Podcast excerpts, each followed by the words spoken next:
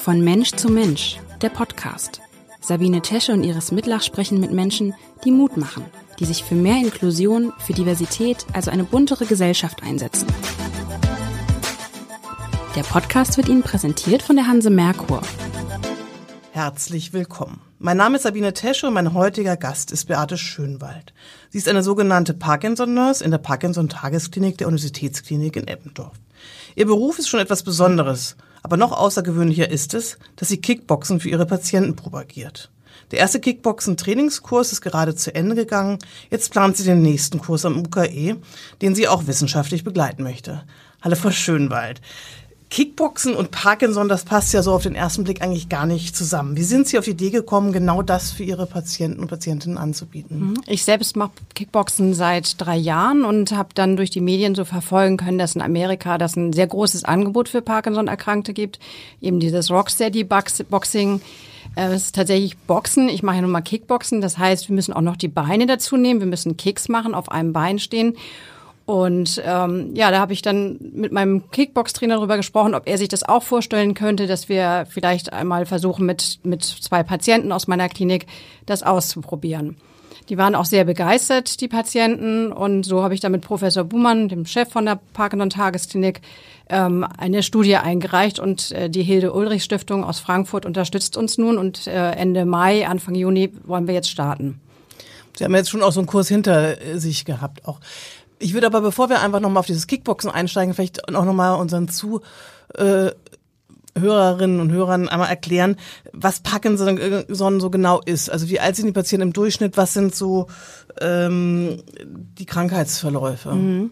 Also es gibt tatsächlich schon viele, viele Patienten, zehn Prozent ungefähr, die tatsächlich schon unter 40 sind, die zu uns in die Tagesklinik kommen. Früher hat man ja wirklich so gedacht, es ist so eine Erkrankung von alten Menschen. Das kann man wirklich äh, überhaupt nicht mehr nachvollziehen. Jetzt sind sehr junge Patienten auch. Und ähm, viele haben eben halt nicht nur motorische Komplikationen oder motorische Symptome wie eben Steifigkeit oder Zittern, sondern auch die nicht motorischen Probleme der Patienten äh, ist für sie im Alltag sehr relevant. Es ist eine neurologische Erkrankung. Das ist eine neurologische Erkrankung, die tatsächlich ja nicht heilbar ist. Sie ist langsam fortschreitend. Ähm, aber durch viele Sachen wie jetzt eben Medikamente oder eben auch ganz viel äh, Sport, Bewegung kann man das so ein bisschen nicht stoppen, kann man es auch nicht, aber man kann es eben halt so ein bisschen verzögern, das Ganze. Das Sie, sprechen das gerade an. Warum, was, wie hilft Sport dabei? Wir wissen, dass große Bewegungen unheimlich wichtig sind für die Patienten. Wenn sie zum Beispiel in einem schlechten Zustand sind von ihrer Parkinson-Erkrankheit, fangen sie ja an, hat man ja auch oft schon gesehen, so kleinschrittig zu gehen. Ähm, große Bewegung bewirkt eben, dass das Gehirn wieder ein bisschen fokussiert wird auf, auf eben sich groß machen, große Schritte und äh, ja. Und ist Kickboxen deswegen so besonders gut geeignet? Also ist es auch für jeden geeignet? Ja, also wir haben jetzt äh, in unserem Kurs auch welche gehabt, die waren 75 Jahre alt und jeder macht es halt in seinem Tempo, aber alle haben das wirklich sehr gut mitgemacht. Genau, man hat große Bewegungen, hat auch immer ein paar ähm, Cues sozusagen ähm, dass man so einen Rhythmus, Rhythmus hat. Man weiß ja zum Beispiel, dass Tango-Tanzen sehr gut für Parkinson-Erkrankte ist. Und man hat ja eben beim Boxen hat man ja auch die Schläge rechts, links sozusagen in einem bestimmten Rhythmus, was dem Patienten sehr gut tut. Aber Sie gehen nicht gegen das Gehirn, nehme ich an, oder? Nein, wir schlagen uns niemals gegen den Kopf. Man könnte natürlich auch einen Kopfschutz aufsetzen, aber das ist nicht Kickboxen. Das ist eigentlich auch eine Tabuzone sozusagen. Also wir versuchen schon, dass die Patienten ähm, eben auch kicken, also eben auch wirklich auf einem Bein stehen und gegen eine Pratze treten. Wir haben alle Pratzen und äh, keiner schlägt sich gegen den Kopf. Sie haben gesagt, Sie haben mit zwei angefangen. Mussten Sie denn viel Überzeugungsarbeit leisten oder gab es gleich ganz viele Begeisterte nach dem ersten Probetraining hm. in Ihrer Klinik? Also ich habe tatsächlich schon, bevor wir überhaupt angefangen haben, habe ich dann immer schon mal so gefragt, wie wäre denn die Resonanz, wenn wir sowas anbieten können. Und ich habe mir dann immer schon Daten aufgeschrieben von den Patienten, habe die dann angerufen, die waren so begeistert, haben gesagt, oh, endlich geht's los. Es kam ja die Pandemie, deswegen konnten wir dann nicht starten. Und ähm, wir waren jetzt 18 Teilnehmer. Ich habe ganz viele noch auf der Warteliste gehabt. Also die Nachfrage ist wirklich da und auch wirklich jeden Alters. Also da ist keiner, der sagt, ich bin jetzt schon 75, ich äh, traue mir das nicht mehr zu. Ich bin ganz erstaunt, dass auch teilweise mich 88-Jährige angeschrieben haben, ob sie mitmachen können. Liegt es an einem fehlenden Angebot für Parkinson-Kranke oder woran liegt das? Also es ist ja nicht das Erste, was man, woran man denken würde. Ja, es ist eben, wir haben, natürlich haben wir Angebote wie Yoga und Tanztherapie, das ist total etabliert, aber eben für die jüngeren Menschen, die einfach noch mitten im Leben sind, die berufstätig sind, die eigentlich ganz gern auch ins Fitnessstudio gehen würden, aber auch da vielleicht manchmal merken, dass sie dann doch anders sind als andere, dass sie nicht so mitkommen. Für die ist das, ja, also die sind total begeistert davon.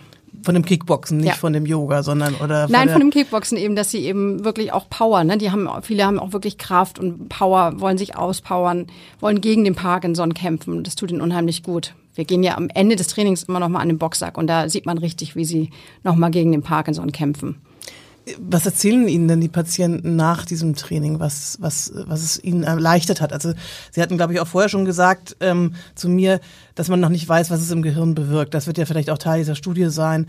Aber was, äh, was, welches Erleben haben die Patienten danach? Was, wie geht es ihnen? Also ich habe einige, die wirklich sagten schon nach dem zweiten Mal, dass es ihnen tagelang viel, viel besser geht. A, ist die Stimmung super gut. Also das war das, was wirklich auch sehr auffallend war. Aber auch eben von der Motorik. Und wir haben das jetzt auch nach diesen zwölf Wochen schon gesehen, dass viele sich deutlich verbessert haben im Rahmen jetzt der Kickbox-Geschichte, die wir in Maschen jetzt gemacht haben. Wie sieht das Training genau aus? Beschreiben Sie das mal. Also wir machen uns immer ein bisschen warm erst, dass wir so versuchen, ähm, partnerweise auszuweichen dem anderen Partner. Dann so ein paar ähm, Schläge eben rechte, linke Hand und machen dann auch ein bisschen Krafttraining wie ähm, Liegestütze, Bauchmuskulatur oder auch Rückenübungen machen wir. Und ähm, dann gibt es eben so ein paar äh, Koordinationsgeschichten, die wir noch trainieren. Und wie gesagt, ganz am Ende sind wir immer am Boxsack. Meist.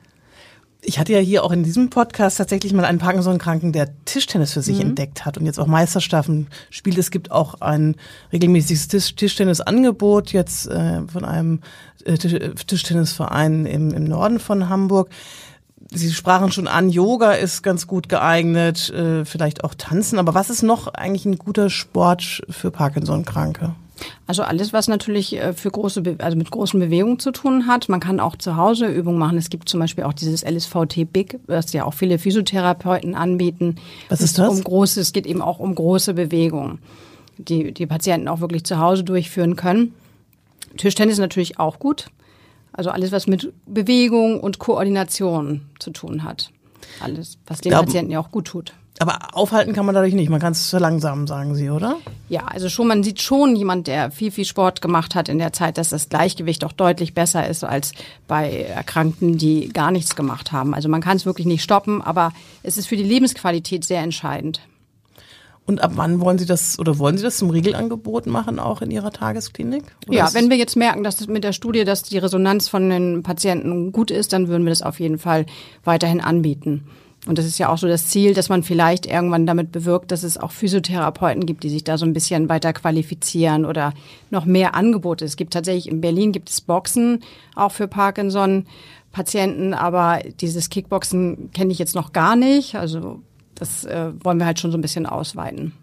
Also wenn man Boxen denkt, dann denkt man ja auch an Muhammad Ali, der ja Parkinson hat. Man weiß ja nicht immer, was es ausgelöst hat, aber da liegt die Vermutung nahe. Also Kickboxen geht nicht gegen Kopf, aber Boxen ist ja eindeutig auch ein Kopfschlag. Schlag. aber das, das kann doch eigentlich nicht gut sein, oder? Aber das würde man ja auch nicht machen mit Parkinson-Erkrankten oder also das, äh, dass man sich gegen den Kopf schlägt. Da geht's ja nur um an den Körper ran einfach. Das geht nur an den Körper und es ist ja auch so, dass man schon auch eine Grenze hat und dass man ja niemandem bewusst wehtun will. Das machen wir ja auch während des normalen Trainings nicht. Ich würde gerne auch noch mal überleiten zu dem, was Sie eigentlich sind, weil ähm, Sie sind Parkinson-Nurse. Den Begriff hatte ich vorher noch nie gehört, muss ich ehrlicherweise sagen. Was heißt das genau? Welche Qualifikation braucht es dafür und was ist Ihre Aufgabe in dieser Tagesklinik? Beschreiben Sie das bitte mal. Also die Parkinson Nurse gibt es auch tatsächlich eigentlich schon sehr lange, schon über 40 Jahre in äh, England und in den USA und in skandinavischen Ländern. Hier in Deutschland ist das irgendwie auch nicht wirklich so doll verbreitet.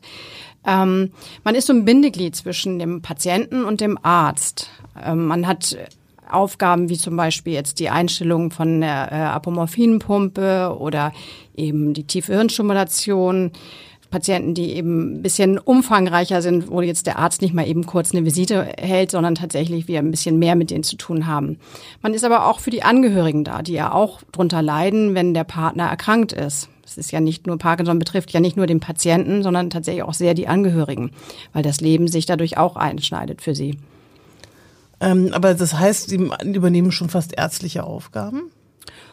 Hm, teils schon, aber es ist halt so ein, so ein, wir arbeiten zusammen, also der Arzt und die Parkinson-Nurse. Es gibt auch Patienten, die haben ein großes Vertrauen zu der Parkinson-Nurse und erzählen Sachen, die ihm sehr unangenehm sind beim Arzt. Es gibt sogenannte Impulskontrollstörungen zum Beispiel, Spielsucht, Sexsucht, Kaufsucht. Das ist ein sehr unangenehmes Thema und viele Patienten, die einen dann auch schon ein paar Jahre kennen, äh, für die ist es dann manchmal leichter, mit mir drüber zu sprechen als mit dem Arzt. Und was ist jetzt mit dieser Tagesklinik? Die ist ja auch seit 2016. Mhm. Warum gab es da einen Bedarf für so eine Tagesklinik? Weil wir gesehen haben, dass nicht nur ein Arztbesuch eben kurz in der Ambulanz äh, ausreichend ist. Die Patienten, Parkinson ist ja eben eine Erkrankung, die wirklich nicht nur die Motorik betrifft. Es ist eine Erkrankung mit vielen Gesichtern. Ähm, und das ist zeitaufwendig. Und da haben wir halt damals gesagt, 2016, die Tagesklinik ist ideal. Die Patienten sind den ganzen Tag bei uns. Man sieht sie mehrmals. Man hat einfach auch Zeit, viele Sachen zu besprechen, sich das genauer anzugucken. Das langt in einem ambulanten Setting, ist das nicht ausreichend. Das ist, glaube ich, auch was Besonderes, oder? Es gibt das nicht so häufig in Deutschland. Äh, die ziehen jetzt nach, die anderen Kliniken. Also wir haben jetzt zum Beispiel unser Angebot ja erweitert. Wir hatten ja nur Platz für vier Patienten. Jetzt sind wir bis zehn. Seit April haben wir jetzt Platz für zehn Patienten, weil die Nachfrage einfach auch da ist. Wie kann ich mir das vorstellen? Also wenn ich merke, ich bekomme, ich weiß ja nicht, ob ich Parkinson habe, aber es gibt ja verschiedene Anzeichen, eine Steifigkeit, wie Sie sagten, vielleicht eine Bewegungsstörung. Mein Arzt stellt fest, es ist ja nun auch eine wirklich weit verbreitete Krankheit. Ich habe Parkinson, kommt man zuerst dann zu Ihnen zur Tagesklinik oder geht man erst in die Neurologie, in die ganz normale Ambulanz? Wie läuft das ab? Also erstmal geht man zum Neurologen. Der Neurologe muss uns muss auch eine Einweisung schreiben für die Tagesklinik. Also wenn man jetzt einen Verdacht auf ein Parkinson hat, wir haben ja im UKE auch ein großes Spektrum, das ähm, medizinische Versorgungszentrum, wo die Patienten tatsächlich sehr ambulant erstmal vorstellen. Es gibt ein paar Sachen, die man einfach schon untersucht, äh, vielleicht auch ein MRT macht vom Kopf und andere Sachen auszuschließen. Wenn es dann Probleme gibt eben mit der Einstellung von den Medikamenten, dann können die Patienten in die Tagesklinik kommen und dann kann man sie halt ein bisschen genauer sehen über die drei Wochen. Also es geht drei Wochen lang, dass man dort reinkommt? Genau, es ist in drei Wochen, aber es ist nicht jeden Tag, weil zum Beispiel die medikamentöse Umstellung ja nicht gleich am nächsten Tag bemerkbar ist. Die Patienten kommen in der ersten Woche zweimal, in der zweiten Woche nur einmal und in der dritten Woche auch wieder zweimal. Das sind halt fünf Termine in drei Wochen. Und es ist eben den ganzen Tag von morgens bis spät nachmittags, aber auch eben mit Therapieangeboten wie Logopädie, Ergotherapie, Musiktherapie, Ernährungsberatung, Sozialdienstberatung, also sehr umfangreich. Das ist mir auch aufgefallen, muss ich sagen. Ja. Das erlebe ich selten und ich, ist, irgendwie finde ich das auch sehr zukunftsweisend, wenn ich ehrlich bin. Ich glaube, dass viele Patienten, nicht nur Parkinson-Patienten, aber auch durchaus Krebspatienten ähm, oder andere Krankheiten, die chronisch vielleicht sind, genauso was bräuchten auch. Also erster Moment war mir nicht klar, was hat jetzt eine Musiktherapie ähm, oder Stressbewältigung oder Ernährungsberatung mit Parkinson zu tun? Erklären Sie mir das bitte mal. Genau, also Musiktherapie, es geht auch viel um Rhythmik, das, was dem Patienten auch sehr gut tut. Auch ähm, wird der Entspannung dann durchgeführt, was ja auch viele sehr benötigen. Ernährungsberatung ist klar, es gibt äh, die Parkinson-Medikamente dürfen nicht zeitgleich mit den äh, mit der Ernährung eingenommen werden, wenn sie eiweißhaltig sind. Also es sind so ein paar Sachen von den Kranken zu zu beachten mit, äh, mit der Ernährung. Und ähm, Sozialdienstberatung ist ja auch sehr relevant für die, was, wenn sie dann halt irgendwie doch Pflegestufen beantragen müssen. Und nehmen das alle Patienten, die zu Ihnen kommen, also die vorher in der Ambulanz eingestellt worden sind, ähm, machen das alle oder ist das einfach ein Angebot, was nur ein Paar machen oder eher Frauen machen, weil es eben so umfangreich ist? Nee, also das machen, machen sehr viele und es ist auch jedes Alter dabei. Also wie gesagt, auch junge Patienten dabei, die nämlich noch arbeiten zum Beispiel.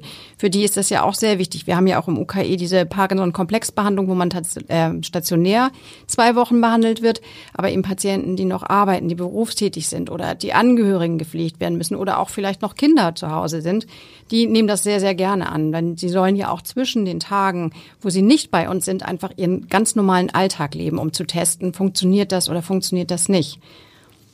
Ich glaube auch, ähm, Also ich bin auch große, große Freundin von so psycho-onkologischen Geschichten, weil ich glaube, das ist auch was ganz Wichtiges, nicht nur das ähm, die Therapie, ne, die Einstellung, es gibt ja im Parkinson eben auch diese Tiefenhirnstimulation, mhm. was ja einen unglaublichen Erfolg bringt. Habe ich auch mehrfach drüber geschrieben und bin auch ganz begeistert davon, äh, dass man eben ermöglicht durch einen ähm, eine, erklären Sie mal diese Tiefenhirnstimulation durch einen Eingriff in das Gehirn, dass man tatsächlich dann auch äh, so Signale senden kann. Ist das genau, richtig? elektrische Impulse werden sozusagen an das Gehirn gesteuert und dann eben diese Fehlsteuerung, die dort stattfindet, äh, zu bewältigen.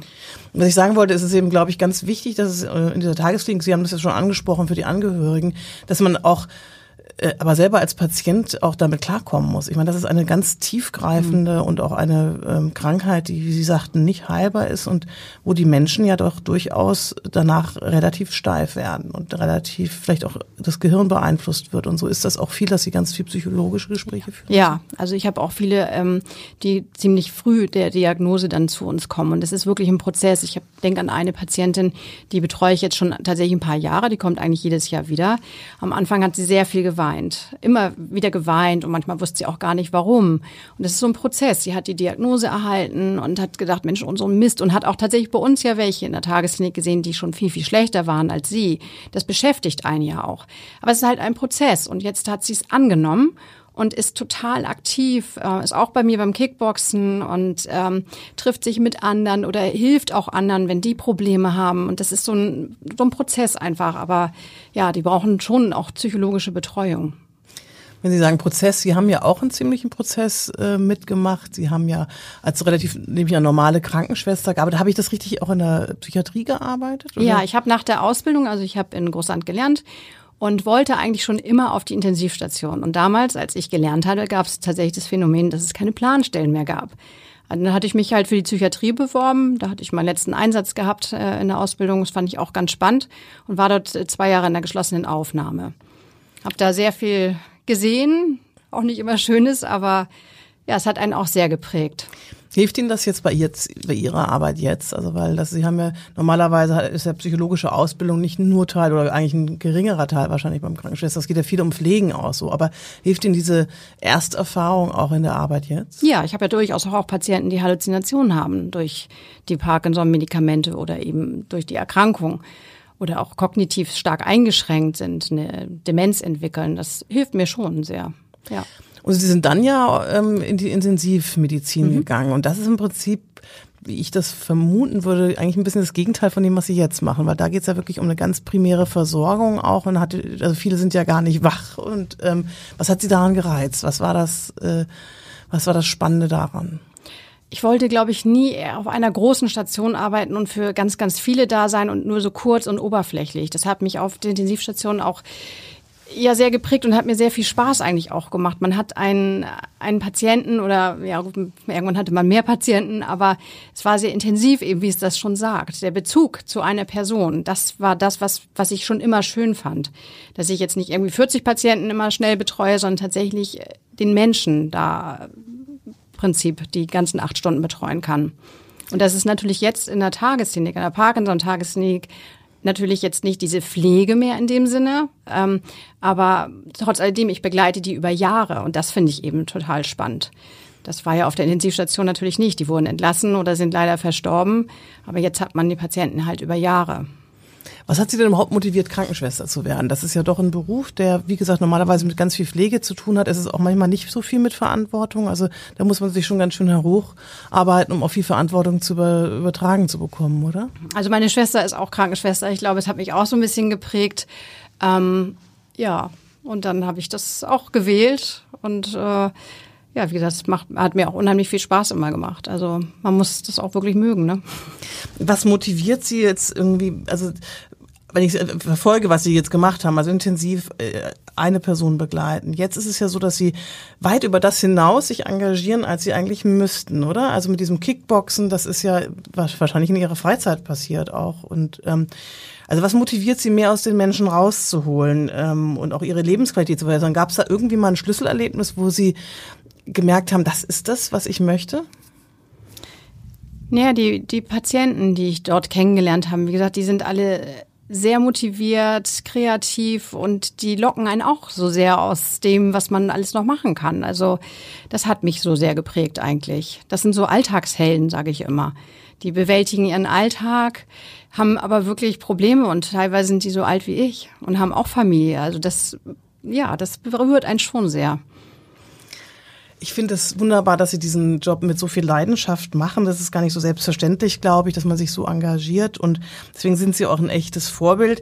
Ich wünsche Ihnen ganz viel Erfolg, Frau Schönwald, mit Ihrem nächsten Kickboxenkurs am UKE und werde da so ein bisschen auf dem Laufenden gehalten von Ihnen, hoffe ich. Und herzlichen Dank für das Gespräch. Vielen Dank. Dieser Podcast wurde Ihnen präsentiert von der Hanse Merkur. Weitere Podcasts vom Hamburger Abendblatt finden Sie unter abendblatt.de slash podcast hier finden Sie auch alle aktuellen Podcast-Themen und unseren neuen Podcast-Newsletter.